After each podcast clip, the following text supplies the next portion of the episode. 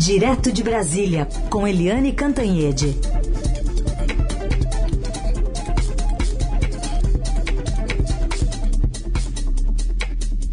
Oi, Eliane, bom dia. Bom dia, sim, Carolina, ouvintes. Bom dia, Eliane, bem-vinda. Bem Eita, bem-vinda. Vamos falar Vamos falar sobre pessoas que, além de pagar imóveis em dinheiro, mesmo não tendo o costume de guardar valores em casa ou de famílias, uma coisa que acontece muito aparentemente é, é gente que não se lembra se mora de aluguel ou na casa própria, né? Pois é, essa história toda tá muito, muito, muito esquisita. Né? Foi trazida pelo site Wall é uma reportagem de grande fôlego que durou muito tempo e que descobre simplesmente que a família Bolsonaro, aí envolvendo pai, filhos, mulheres, ex-mulheres, irmãos e tal, é, negociou 107 imóveis é, em algumas décadas, é, 20 anos, alguma coisa assim. Mas 107 imóveis? Cá para nós, né? Eu moro na minha casa, na minha casa há 40 anos. 107 imóveis é um pouco demais e mais. 51 desses imóveis foram comprados com dinheiro vivo.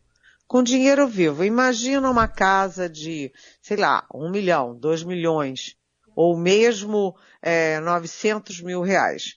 Como é que a pessoa paga com dinheiro vivo isso, né?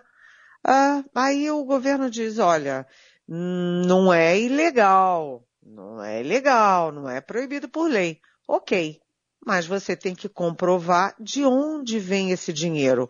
Porque 10 entre 10 especialistas, 10 entre 10 advogados e juristas dizem o seguinte, só compra um imóvel com dinheiro vivo quem não pode justificar a origem do dinheiro de onde o dinheiro saiu e para onde o dinheiro foi, né? Então, tá esquisita essa história, tem que explicar, até porque é o seguinte, a família Bolsonaro é toda envolvida com aquela história de rachadinha.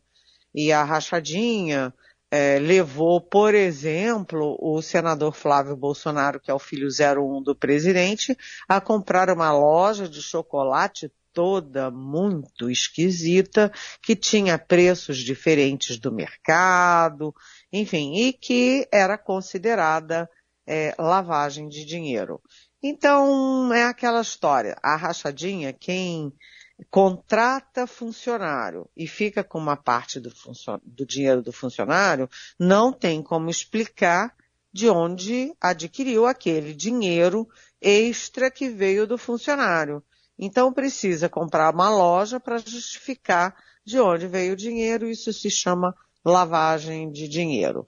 E uma pessoa que era peça-chave no esquema da rachadinha era a Ana Cristina Vale, que é a segunda mulher do presidente Bolsonaro, mãe do Jair Renan, o filho 04, que aparece pouco, mas quando aparece, aparece mal na fita. E ela é, é que irmãos, pai, mãe, enfim, um monte de parente para ser empregado, né, essa parentada toda, empregada nos gabinetes do presidente Jair Bolsonaro, dos filhos dele, e para entrar no esquema rachadinha. E a, essa Ana Cristina Vale, ela estava em turra, né, em guerra, em conflito com o presidente Bolsonaro, foi morar na Europa e tudo. É, mas quando o Bolsonaro começou a se mostrar candidato vitorioso às eleições de 2018, ela não apenas voltou para o Brasil, como voltou direto para Brasília. E ela uh, mora numa mansão, ela sozinha com um filho sozinho, são só os dois, moram numa bela de uma mansão, com varandas, piscinas, é uma coisa bastante luxuosa. Primeiro, ela disse que era alugada. E aí foi se ver quem era o dono da mansão, é um sujeito que mora numa casinha simples, Como é que alguém mora numa casinha simples e aluga uma bela de uma mansão, né? Aí agora ela diz que não, que na verdade ela não alugou, ela comprou. Segundo, ela declarou oficialmente que a mansão, o valor da mansão era de 820 mil reais. Agora não é mais. Agora é de 3 milhões e 200. Aliás, basta olhar as fotos para saber que não custa só 820 mil reais. Então, tá esquisita a história, tá toda muito esquisita a história dos 107 imóveis, dos 51 comprados com dinheiro vivo e com essa tal mansão que era dela e não era dela. E agora ela está sendo investigada pela Polícia Federal. Ela, Ana Cristina Vale, que é candidata a deputada distrital pelo PP do Centrão no Distrito Federal. É uma confusão danada. E isso, evidentemente, tem efeitos eleitorais, já que o Bolsonaro perde, né, enfraquece o discurso dele contra a corrupção do ex-presidente Lula, e aí, só para comparar, o presidente Lula foi condenado em várias instâncias e foi preso por causa de um apartamento no Guarujá, que primeiro não era, não era, ele nunca comprou, não era no nome dele. Segundo, ele não morava. Terceiro, ele nunca tinha morado. E quarto, ele nunca iria morar. Ele não tinha mais nada a ver com aquela história e foi preso por causa dela. Então, o negócio de imóvel criou uma comparação ruim entre Lula e Bolsonaro. Muito bem, caso para a gente continuar acompanhando e para ver se surgem outras lembranças também, se é aluguel, se não é aluguel, se é compra, enfim.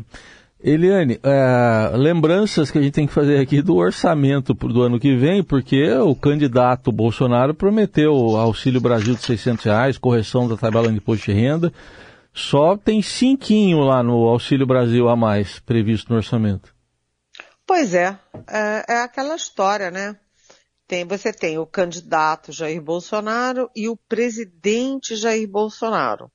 Só que um faz uma coisa e o outro faz outra coisa. O candidato Bolsonaro prometeu mundos e fundos, mas o presidente Jair Bolsonaro ontem mandou para o Congresso uma peça orçamentária que limou, cortou todas as promessas do candidato Bolsonaro. Então, o Auxílio Brasil é, vai ficar em 400 reais a partir de dezembro. Esse negócio de 600 reais só vale durante a campanha eleitoral, portanto, só vale até dezembro. A correção da tabela do imposto de renda, que é uma velha, um velho compromisso do Bolsonaro, também não vai mudar, não. Não vai ter a isenção até cinco salários mínimos, como o Bolsonaro sempre fala. Aqueles vouchers dos caminhoneiros, dos taxistas, também só duram enquanto a campanha dura. Depois de dezembro, acabou-se a brincadeira. Né? E o aumento dos funcionários públicos, que o Bolsonaro ah, é, anuncia, desanuncia, anuncia de novo, desanuncia, propõe, despropõe, também não vai ter não, porque tem 14 bilhões para o aumento dos funcionários, que estão sem reajuste desde 2019, mas para quais categorias? Em qual valor? Qual a percentagem? Ninguém sabe, ninguém viu. Mas enquanto o Bolsonaro vai cortando essas, essas, esses compromissos para 2023, atenção, o orçamento prevê 38,7 bilhões para as tais emendas parlamentares. Para o povão não tem não, mas para os parlamentares amigos tem, está tudo lá garantido. É exatamente por isso que o Bolsonaro é, torrou 41 bilhões na tal da PEC da reeleição e não está dando resultado. Por quê? Porque o povo não é bobo e está vendo que é, a medida não era para favorecer o povo, era para favorecer a eleição ou a reeleição do presidente Jair Bolsonaro. Ou seja, essa peça tem que ser bem estudada, porque ela tem um viés anti-eleitoral. É. E você sabe que eu estava procurando aqui mais cedo uh, os assuntos mais buscados na internet aqui pelo Google, né? E aparece entre eles o novo calendário do Auxílio Brasil para setembro, já que virou mês. E não está entre os 20 principais assuntos, por exemplo, a continuidade dos 600 reais a partir de janeiro de 2023, né? Então, é uma questão que as pessoas precisam estar tá muito ligadas, acompanhar essa tramitação aí no Congresso, porque pode estar tudo em jogo dependendo do que acontecer nesses próximos meses. Análise política de Eliane Cantanhede, direto de Brasília, onde houve um encontro entre o ministro Alexandre de Moraes e o general Paulo Sérgio Nogueira, que é o ministro da Defesa. Enfim, Eliane, que sinal que é esse que foi dado pelo, pelo TSE, pelo presidente do TSE, de fazer uma checagem, mais uma, nas urnas eletrônicas, ainda que seja ali por amostragem? Pois é, o ministro Luiz Edson Fachin, quando era ministro presidente do TSE, o ministro Fachin é mais moderado na fala, mais contido, mais serianzão, assim, mas ele é, não, não abria as portas e ele estava em conflito direto com a, o Ministério da Defesa, as Forças Armadas, não queria saber. Mas o ministro Alexandre de Moraes, que é o novo presidente do TSE, ele, apesar de turrão, de ser duro nas decisões, é, de combater fake news, empresário golpista, ato golpista, ele é negociador. Ele é o homem do diálogo e ele tem fontes, canais nas Forças Armadas. Então ele está se mostrando assim, é, sensível às conversas, está querendo mostrar diplomacia nas relações com as Forças Armadas e agora está negociando aí uma mudança. É, então, para explicar rapidamente como é que funciona, hoje o teste de integridade é feito um dia antes da eleição com simulações com técnicos é, da Justiça Eleitoral em 600 urnas escolhidas aleatoriamente. Bem, o que que as Forças Armadas sugerem? Que o teste não seja na véspera nem só uma simulação, que seja que o teste de integridade seja feito no dia com o eleitor real, com a urna já real. Então, uh, teria um teste de integridade que aparentemente seria o seguinte: o eleitor vota na urna eletrônica e vota num papel. Só tem uma coisa.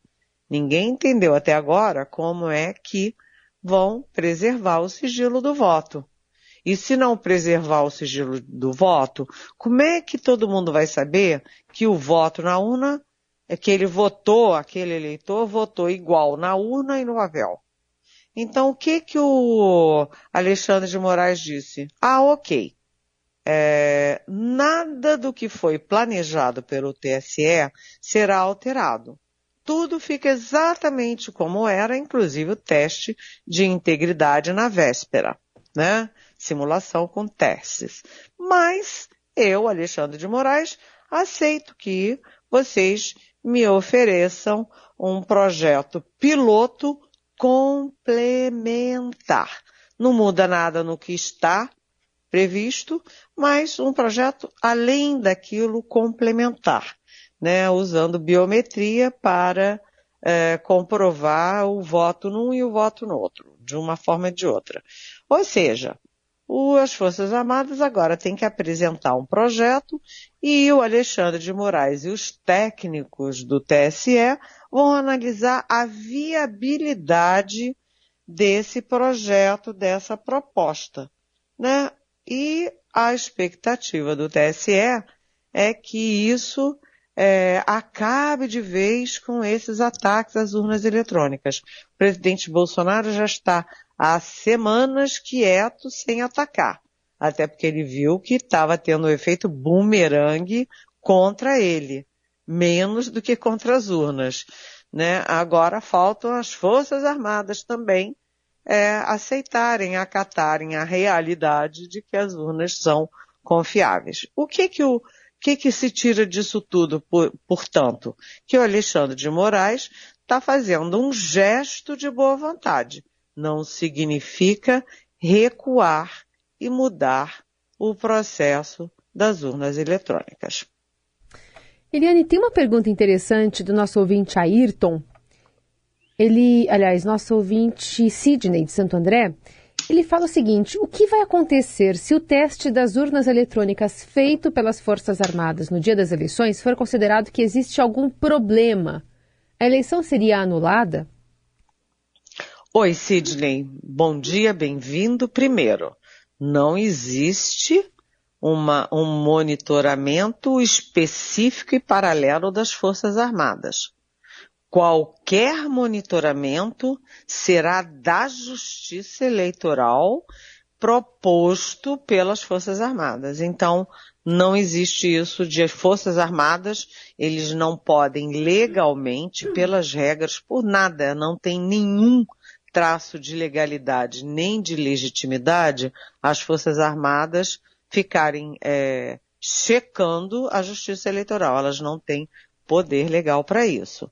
Mas vamos supor que uh, o Alexandre de Moraes acate essa ideia aí, a viabilidade de fazer uma checagem é, da Justiça Eleitoral paralela por sugestão das Forças Armadas. O fato é que ele vai ter muito cuidado para evitar a hipótese do cidadão falsificar, né? Ou seja, fazer um voto na urna eletrônica de um jeito e um voto de checagem de outro. Se não tiver essa garantia, não vai ter checagem nenhuma. E até porque é o seguinte, a suspeita de todo mundo, cá para nós, Sidney, é de que eles estejam tentando exatamente isso.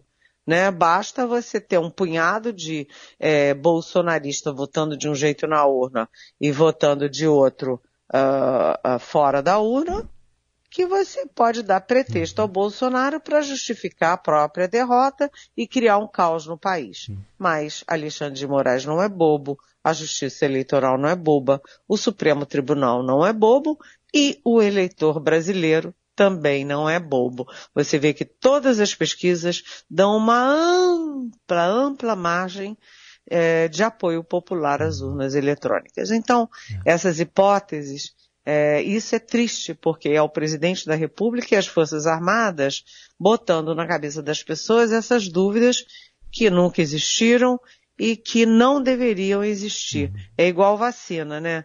Ninguém nunca questionou vacina. E agora tem gente que questiona porque o presidente da República é, faz campanha contra a vacina. Mas a maioria, a grande, imensa maioria do povo brasileiro não cai nessa não, viu, Sidney? Tudo bem.